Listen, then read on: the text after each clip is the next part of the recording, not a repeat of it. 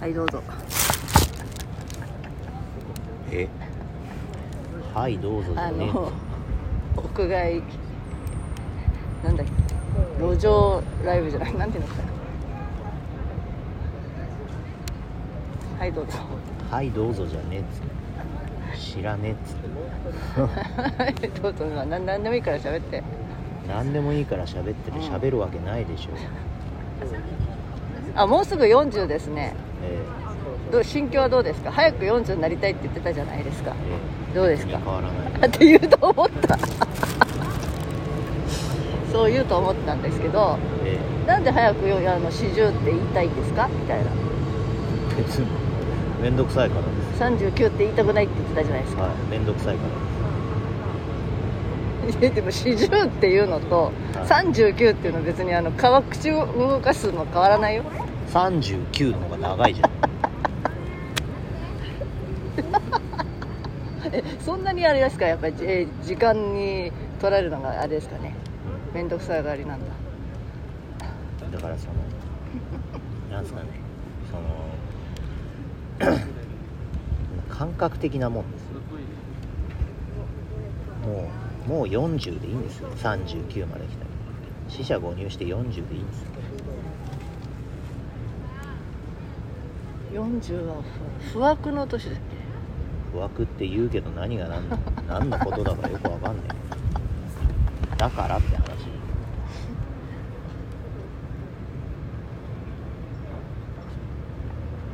まあそうやって見られないよね。40歳に見られないよね。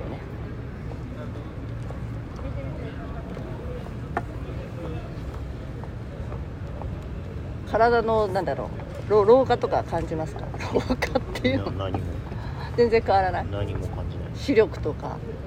視力はうん老眼とかじゃないけどちょっと落ちてきた感じはしますけどね。それがだから年齢のせいなのかゲームのしすぎなのか。酷使しすぎなのか。あそれは分かんない。だってその単純なそのスプリットテストできないわけですよ、はい。僕がもう一人いて、はいはいはい。全くスマホをいじらなかった僕が40歳になるのと、はいはいはい。スマホをいじりまくってる僕が40歳になるのは比較ができないですから、まあ、でもよく私が言われたのは、まあ、暗いところで本を読んだりですか勉強をしすぎるとなんか目が悪くなるからなんか目悪くなるのは勉強した証みたいなんなわけない。勉強した証なの。だから目を使ったっていうさ。そんなわけ私もその大学受験かな。時結構勉強したんですよ。あの塾行かないからね。1日10時間ぐらい勉強しようと思って。は それをちゃんと日課にしてさ。いはい。で夜も遅くまで夜も遅遅くまでっていうか朝までみたいなね。徹夜っていうのかな、はい。う勉強してて。いはい。である日突然電車に乗ってて、はい。駅名が見えなくなった。だだって霞んだのね。あ,、はい。ある日突然目が悪くなって。はい。で視力測ったら今まで1.5 1.5で来てた視力が急に0.6とかになってた。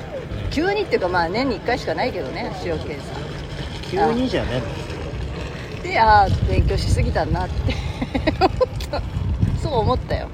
急にじゃなくてそれは測ってないだけで。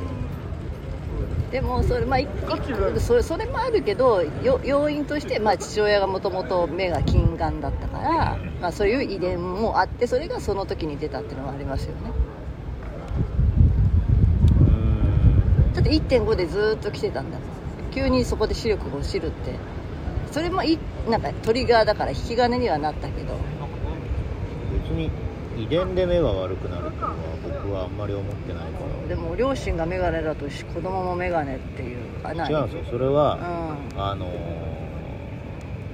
目って結局その眼球のレンズと、えー網膜っていうやつの距離で焦点が合うか合わないかっていうのが決まってるんですって。で日本人はその距離が焦点が合わない距離感になってるっていうのがあるんですって。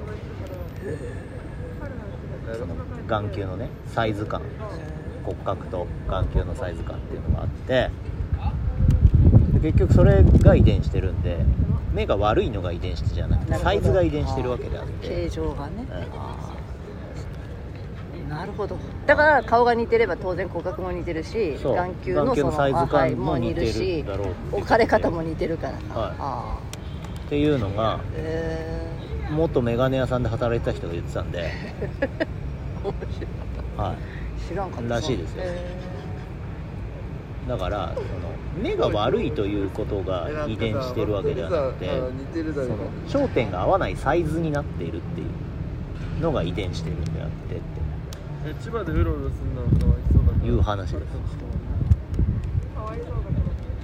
いい話ーで私はでも 10, 10代で目が近眼になって以来うんコンタクトしてみたり眼鏡してみたけど、うん。結局やめた。面倒くさいから。うん。だからその10代でっていうのはうん。結局骨格が大人になった時にうん。お父さんと同じような形になったわけですよ。るほどね。距離感。になるほどね。焦点が合わなくなる。そう今までは何らかの異常異常な状態で合ってたの。だからそれが異常だ。結局子供の骨格と大人の骨格ってのは違うかあーそれさっきも話したね。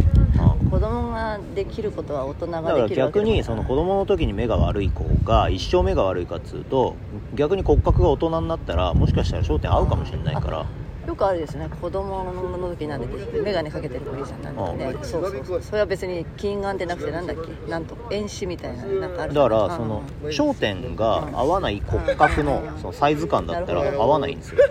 大人になって目が良くなるってことは全然ありえるし。7分前視力は落ち視力はちょっと落ちたかなぐらいな。視力はちょっと落ちましたね。ただそれがその夜中働くようになったからとかそういう要因もあるかもしれないから一口になんかそういうまあ現実として目は悪くなってるけどまあでもまあねそれは耳だと目だのは衰えるってもんだからね。まあね。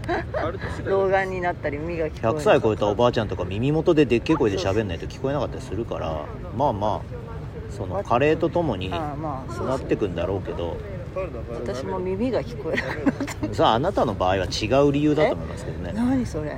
え？違う理由？え？どういう理由？目はもともと悪い。まあそれはいいと。最近もう本当に耳が悪い。違いますそれそれ何？あなたの場合は音は入ってると思います。聞いてない。はい。聞こえてない。はい。もうその情報を脳が処理してないんですよいやーそうあのある一定のラインの音が聞こえないんだよ。だからだってモスキート音とか聞こえないっていうのはあるじゃん。うん。でも普通の人間の会話が聞こえないとしたらそれは聞いてないんです。あなたの脳が処理しようとしてないってことです。あじゃあもうそれは老化ではないと。老化ではないですね。もともとだとある意味。脳の情報処理の問題だと思います。ああ捨ててるって、はい。で人間の脳はその取捨選択ができるんですよ。マイクみたいな録音機っていうのはその取捨選択がまあ基本的にはできない。あの高度なマイクになるとそれできますけど全部取っちゃうわけですよ。だから iPhone の録音をするとかってなったらそこで鳴ってる音全てを収集しちゃうわけ。これがレベルの高いマイクになったらこの音だけを拾うっていうのはできるけどこれがこれがだから機械ですよ。でも人間の耳とかっていうのはあの聞きたくないものは聞かないってことができるんですね。それで言ったら娘の話は聞こえないんですわ。だから聞く気がないんですよ。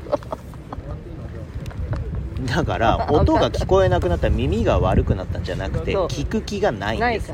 はい、で何回も「な何何?」って言うともう話すの嫌だって。だってあなたがその視覚情報からね今あの人が喋っているっていうのを見てるわけですからその時点でもう耳がその情報を取り入れることをシャットアウトしてますから聞く気がないんです。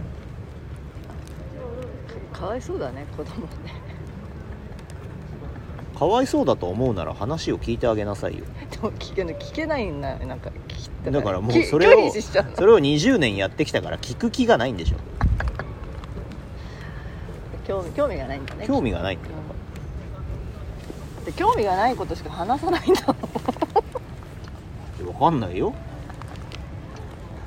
それは相手の立場になって考えてないからでしょ。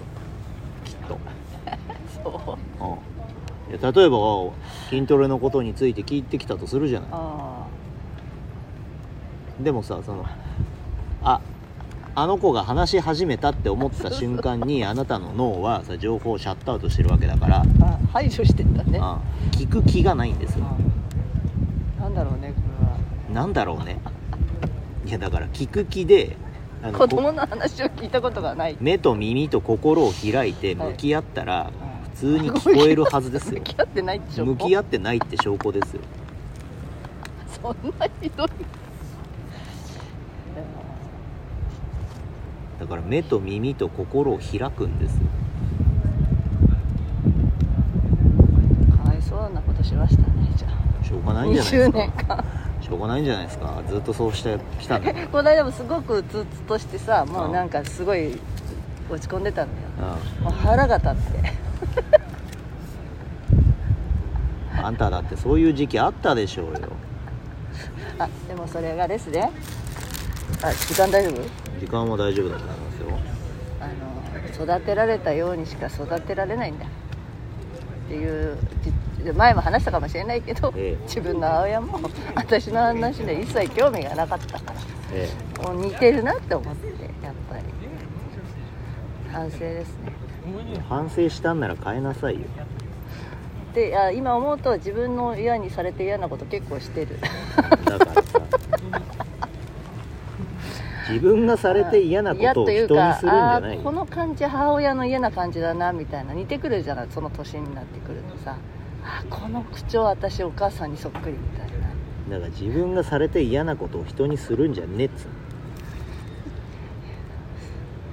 私耳が聞こえないんじゃなくて娘の話を聞かないってだけだ。聞く気がない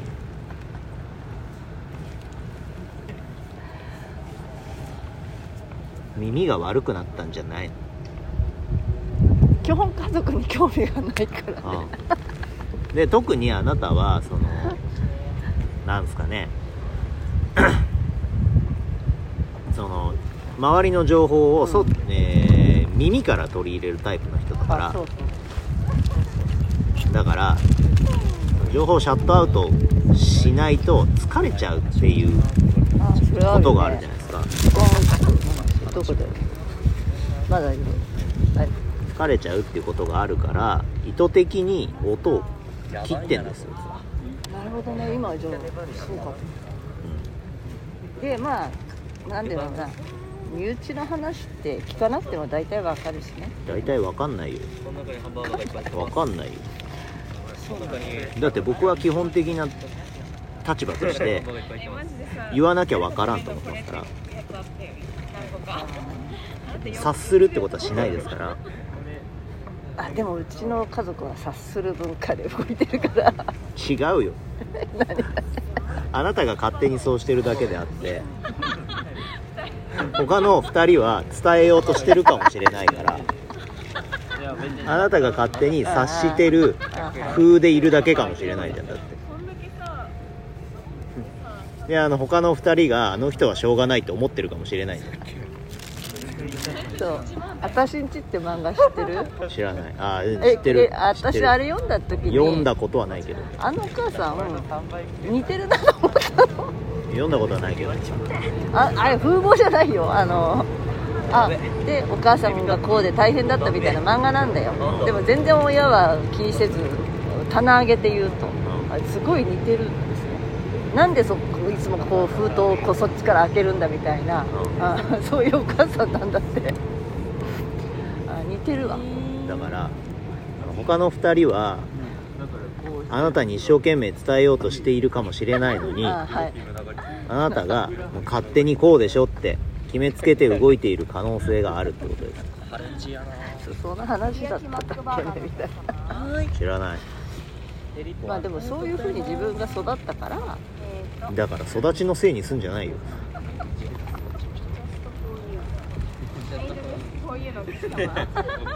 じゃあ私は本当に家族の話を聞いてこなかった悪いひどい親だね。そうだと思いますよ。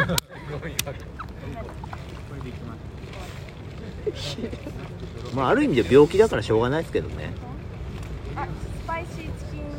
でも病気のせいにすればいいんですよ。病気になっちゃったわけよだから病気のせいにすればいいんですよ。そうだから一生懸命そうしようと思ったがあまりに病気になっちゃったからはい家族のためにご飯作ろうとか。まあ現実的にね。そうそうそうそうそう。そうだからやっぱこれは自分を守る手段なんだと。そうじゃない。こ今何こういうふうに考えてるのかしらとか一生懸命になっちゃったらそれこそもっともっと。うんあなたはうちにうちに向いちゃダメな人なんで。い。いいんです。よそうだね。はい外に外に、普通のお母さんをやろうとしたら病気になったという事実があるんで、え。外に外に行けばいいんですよ。はい。あなたそういう病気の人ですから。外に行ってしまうっていう病気の人ですから。糸の切れたタコみたいな状態になってますからね。手綱のない馬みたいになってますから。それ本当に。どうしようもないじゃん。どうしようもないですよ。ひどくない？じゃあ私はどうしようもないお母さんなんだじゃあまあ本当はタイトル変えた方がいいかもしれないですね。いやわかんないけどね。だからその一つの事実をとある見方をしたらそうなるってことであって。はい。であなたがそう思い込んでいる耳が聞こえなくなったっていうのをとある視点から考えたらそうなるっていうだけの話であって。はい別にその真実はどこにあるか分かんないですから。あなたが耳が聞こえなくなったと感じているのは事実ですけど。真実はどこにあるか分かんないから。まあ、時々ヘッドホンしながら音楽聴いてて聞こえないんだけどと怒ってることがある。娘に対して。はい。何？それを取れって言われますそうそう。いうところはありますね。う違うものを聞いて一生懸命聞いてるからうん。娘が何言ってるか分かんなくて何言ってるか分かんないよとかっていう僕はほら基本的にあなたが話しかけてきた時にね、はい。音楽聴いてると、はい。聞く気がないじゃないですか、はい。それと一緒で、はい。しょうがないな聞こうかなと思った時だけその耳を開きます。この件に関しては聞いてあげようかなっていう時だけ耳を開きますけど後のことは大体後のことは大体何言ってるか分かんない。はい、一生懸命ちゃんとこう聞いて解読してあげようってなった時だけ耳を開きますけど。じゃあ40歳のお誕生日前に、はい、はい。耳は聞こえなくなってきたっていう話です。それはあなたの場合ね。僕は目が悪くなったっていうだけです。はい。じゃあまた、はい。はい